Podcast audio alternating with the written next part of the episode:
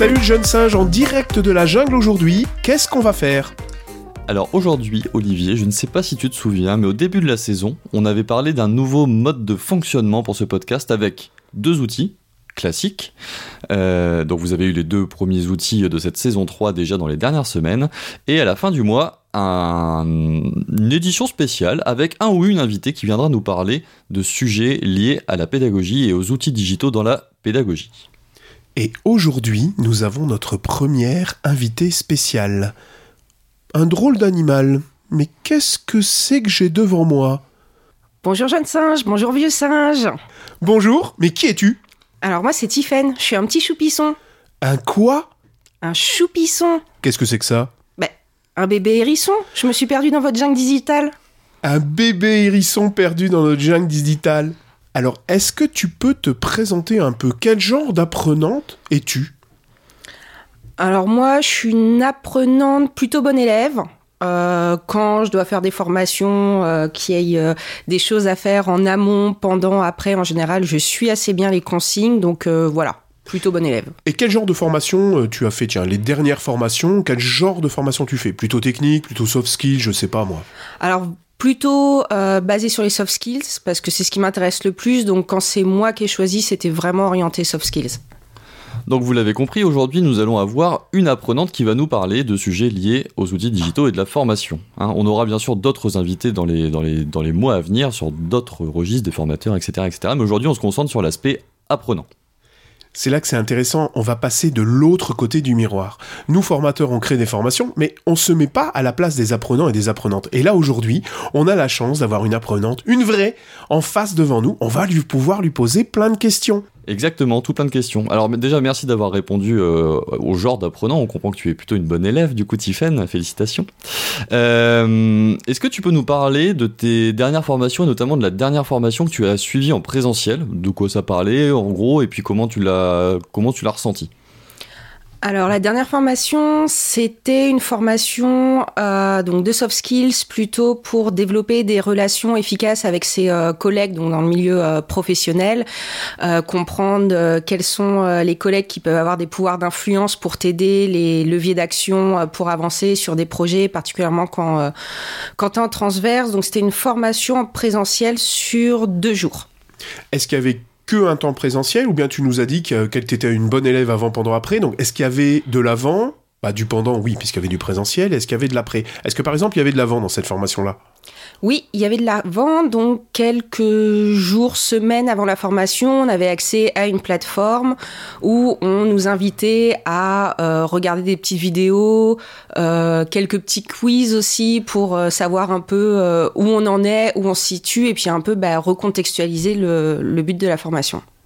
Et qu'est-ce que cet avant finalement qui était digitalisé, puisque tu nous as parlé plateforme, vidéo et quiz, qu'est-ce que ça t'a apporté? Est-ce que tu trouves ça positif? Est-ce que tu, si tu l'avais pas eu, ça aurait rien changé? Dis-nous un petit peu ton, ressenti de cet avant. Ben, L'avantage de la plateforme, tout d'abord, c'est qu'on peut faire ça à son rythme quand ça nous intéresse, euh, c'est-à-dire quand on a du temps libre. Et moi, je trouve ça intéressant parce que ça nous plonge un peu dans la formation, ça peut recontextualiser des fois. Euh, c'est une formation, on a dit un peu le principe de ce qu'on voudrait faire, mais va être l'entreprise qui choisit pour nous. On ne sait pas exactement les tenants aboutissants. Là, au moins, ça permet de, ça permet de remettre à plat. Voilà ce qu'on va faire, voilà les sujets qui vont être abordés et du coup anticiper et se projeter pour savoir quelles vont être nos attentes réellement sur cette formation. Et le quiz que tu as eu te permettait de répondre à des questions pour te positionner par rapport à la formation, pour savoir où tu en étais au niveau compétences, ou c'était plutôt des questions gé- générales? Il y avait les deux. Alors euh, là, sur cette formation, c'était plus euh, général, mais j'ai pu faire sur d'autres formations, comme par exemple euh, la Processcom, où là, ça permettait bah, de définir quel était son type de profil et donc comment est-ce qu'on va réagir. Avant même d'aller en, d'aller en formation proprement dite. Voilà, exactement. Avant même d'aller en formation, on nous donnait un document euh, qui résumait par rapport au quiz qu'on avait répondu, qui nous permet, nous, de se projeter de notre positionnement et ce qu'on va pouvoir travailler pendant la formation. Si je vais sur les outils digitaux, est-ce que tu te souviens ou est-ce que tu as vu ou est-ce qu'ils est qu'ils t'ont dit quelle était le- la plateforme sur laquelle tu t'étais inscrite pour, pour avoir cet avant, pour la diffusion des ressources de cet avant Et l'outil de quiz, est-ce que tu as vu ce que c'était ou bien pas du tout? Alors là, comme ça, aucune idée. C'était une plateforme qui était intégrée au site euh, de l'organisme de formation. Donc euh, sur l'avant, j'ai aucune idée euh, ce qu'ils utilisaient. Et sur le quiz, c'était plutôt des questions à choix multiples ou bien des questions un peu gamifiées? Comment ça se passait? Non, c'était très basique, questionnaire à choix multiples. En général, une question, trois ou quatre réponses. Alors souvent, dans les périodes en avant, maintenant, ce qu'on demande aux apprenants et aux apprenantes, c'est de se présenter d'accord? Et même quelquefois de dire quels sont les objectifs, quelles sont vos attentes. Est-ce que tu l'as fait dans cette formation-là ou dans d'autres, aussi à distance, en utilisant des outils digitaux, ou bien ça s'est fait en, bah, vraiment pendant le temps du pendant, en présentiel proprement dit? Alors en général, euh, ça se fait vraiment au tout début de la formation, c'est-à-dire euh, le premier jour, que ce soit en présentiel, en distanciel, euh, pour commencer un petit icebreaker ou autre, et les personnes prennent 30 secondes pour se présenter. C'était quoi ton icebreaker préféré? C'est un icebreaker digital ou digital ou physique? Est-ce que tu en as un qui t'a vraiment marqué? C'était plus un energizer pour moi dans le sens où, euh, où on n'échangeait pas directement, mais on se retrouvait euh, en binôme et on commençait où on comptait 1, 2, 3 et en fait on faisait à tour de rôle. Donc moi je vais dire 1, la personne en face 2, la personne euh, ensuite moi je retourne à 3 et on fait ça pendant 30 secondes et au bout de 30 secondes le 1 on va le remplacer par exemple par je tape dans mes mains. Donc ça fait je tape dans mes mains, la personne en face 2, moi 3, et on inverse comme ça. 30 secondes plus tard, on échange. Le 2, c'était je fais un tour sur moi-même. Donc c'est je tape dans les mains, la personne en face fait un tour sur moi-même, et après tu dis 3. Et le 3, on remplaçait, fallait faire un saut sur place. Donc c'est une manière un peu de se mettre directement en jambe, d'être bien réveillé, et du coup d'échanger aussi indirectement avec une personne qu'on va pas connaître. Ça, c'était dans ta formation en présentiel Ouais, exactement. Tout à fait. Ah bah c'est rigolo, euh, c'est c'est osé. Je l'ai je l'ai pas vu faire souvent. Et c'était euh, là, c'était pas tout de suite quand tu rentrais le premier jour de stage, c'était plutôt un réveil après avoir euh, ce qu'on appelle nous le réveil pédagogique en formation, donc plutôt après avoir mangé ou quelque chose comme ça pour se remettre en jambes. C'est ça exactement. Ça c'était plutôt après avoir mangé en présentiel et en distanciel. J'ai déjà eu lors d'une formation après manger des petites séances d'étirement pour se remettre dans le bain et puis aussi parce que bah quand on est en distanciel, on est sur sa chaise toute la journée. Donc après manger et après la pause le matin, l'après-midi, euh, quelques minutes d'étirement euh, entraîné par euh, la formatrice qui servait de coach sportif pendant ce temps-là. C'est excellent le jeune sage parce que tu vois qu'être formateur, c'est pas seulement délivrer des messages et, et c'est aussi faire vivre une expérience. C'est vrai, je suis entièrement d'accord avec toi. Moi, j'avais déjà eu du yoga après une pause. J'avais bien rigolé. Oui, je me souviens que tu avais beaucoup aimé. Euh, donc ça, c'était pour le avant. Alors maintenant, le pendant. Donc on, cette fois-ci, on passe dans une formation en présentiel. Tu t'es probablement déplacé dans un organisme de formation ou l'organisme de formation est venu dans ton entreprise. Est-ce qu'il y a eu... Comment a été gérée l'interaction? Est-ce que cette interaction a été digitalisée? Oui ou non? En présentiel, c'était relativement peu digitalisé. C'est-à-dire qu'en général, en dehors euh, du, euh, de l'écran qui va être projeté euh, du PowerPoint ou autre de l'animateur animatrice, il y a très peu de digital, voire même des fois pas d'écran du tout. Par contre, en distanciel, forcément, ça va être très différent. à chaque fois, j'ai eu un outil du style mural ou Padlet. Exactement. Ou Padlet, voilà, pour pouvoir échanger ensemble avec euh, la personne qui forme et les autres apprenants apprenantes. Alors c'est super intéressant ce que tu dis. Donc tu dis bah à distance on, était toujours sous la forme de digital. Enfin on avait des outils d'interaction digitalisés et en présence j'en ai pas eu. Alors moi j'ai une super question là qui m'intéresse beaucoup. Finalement est-ce que le fait de pas avoir d'interaction digitalisée en présentiel t'a gêné? Ou est-ce que tu trouves ça aurait apporté quelque chose? Ou bien pas? Parce que le fait d'être en présentiel on peut gérer les interactions différemment j'ai pas le souvenir d'avoir été gênée de ne pas avoir ces outils-là en présentiel parce que pour moi, euh, bah, l'avantage principal d'être en présentiel, c'est de pouvoir communiquer directement avec les gens. Donc un outil digital, c'est pour que en fait on soit sur nos téléphones ou autres.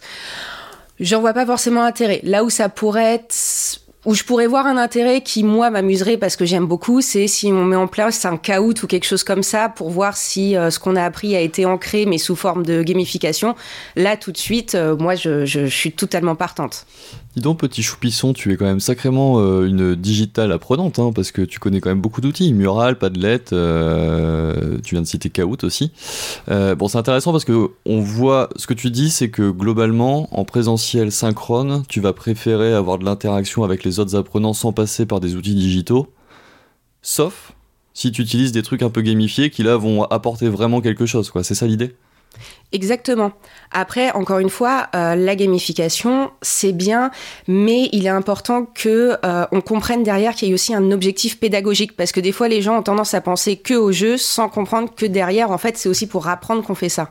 On va peut-être te recruter plus souvent dans ce podcast. Hein. Très bonne, euh, très bonne remarque. En effet, toujours l'importance du débriefing après ces sessions gamifiées, c'est prépondérant. C'est sympa de s'amuser et c'est sympa d'avoir des choses qui font en sorte de générer de l'interaction entre apprenants et formateurs, mais c'est clair que derrière, le formateur, il a aussi ce rôle de revenir sur les questions, celles qui ont été comprises, pas comprises, celles qui ont posé le plus de difficultés pour apporter finalement les savoirs et les savoir-faire. Euh. Il existe même des méthodes particulières de débriefing en gamification. On en a déjà peut-être parlé un peu et on pourrait revenir dessus, qui est la méthode PEA, hein, où on va aller d'abord débriefer le, le, sentiment qu'ont reçu les joueurs ou les joueuses, et, et avant d'arriver au débriefing de l'objectif pédagogique. Ouais, super. Donc là, on a vu l'avant, on a vu le pendant. Est-ce que tu vas ajouter quelque chose dans le pendant? Quelque chose que tu avais bien aimé ou quelque chose que tu avais moins aimé?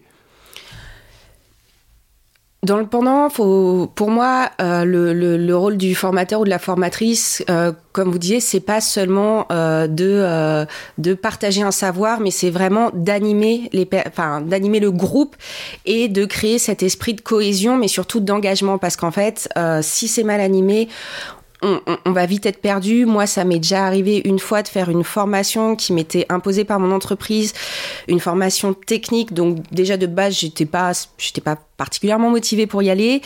Et euh, on était en distanciel pendant deux jours avec un formateur qui avait sa webcam allumée et tous les apprenants apprenantes qui avaient la webcam éteinte. Et en fait, on a écouté pendant deux jours le formateur.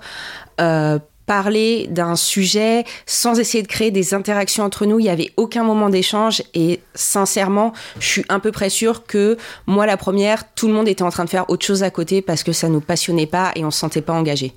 En fait, c'est intéressant parce que tu viens de répéter encore quelque chose. Tu dis finalement, le digital à distance, il est euh, obligatoire parce que sinon, on n'arrive pas à créer cette interaction. Finalement, il vient pallier le fait qu'on soit pas bah, tous ensemble à produire quelque chose ensemble. Et tu dis, bah, en présence, le digital, on peut s'en passer si le formateur anime vraiment l'équipe. C'est vraiment, euh, j'aime beaucoup ce que tu dis. Tu nous parlais aussi de quelque chose pendant la préparation qui était euh, parce que à distance on peut aussi faire des choses qui sont très interactives et très euh, engageantes et tu parlais notamment de l'utilisation des sous-salles dans des logiciels comme Teams ou Zoom en classe virtuelle qui permet aussi de créer de l'interaction avec les autres apprenants qui sont eux aussi à distance et ça je pense que c'est vraiment des choses à mettre en avant en tout cas dans ces dans ces temps euh, synchrones à distance pour générer de l'engagement et de la motivation auprès des apprenants.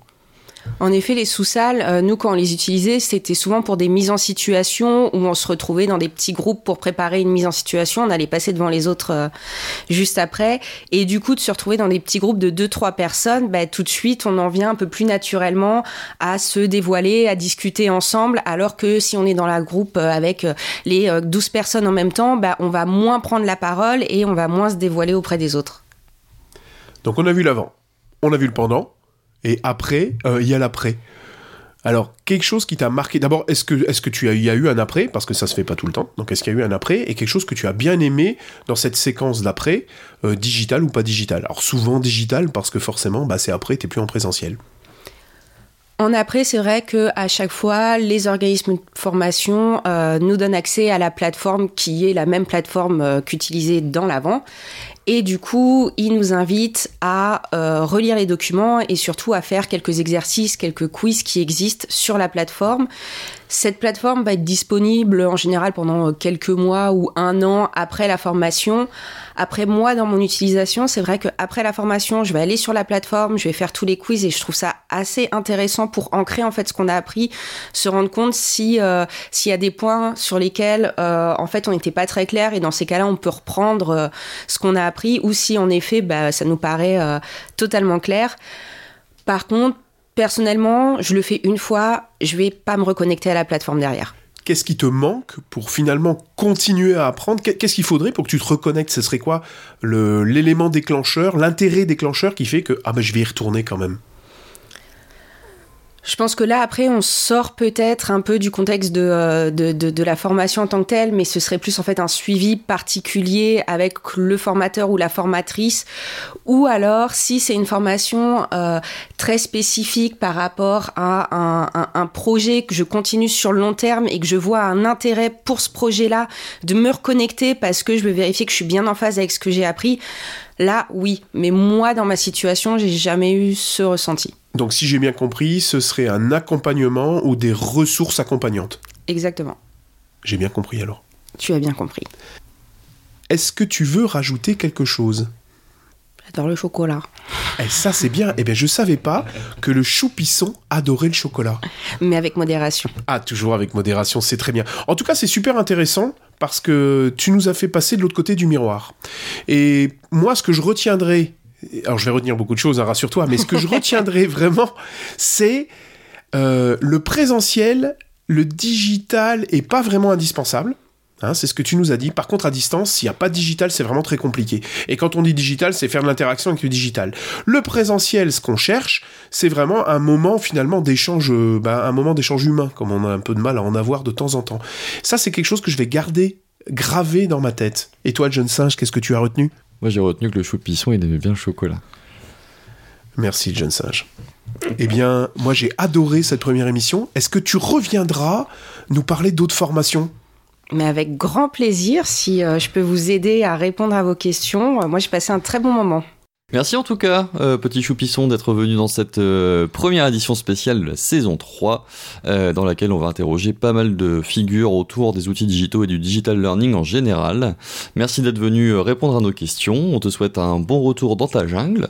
Et en effet, on te réinvitera peut-être pour parler à nouveau de tout ça. Merci, merci.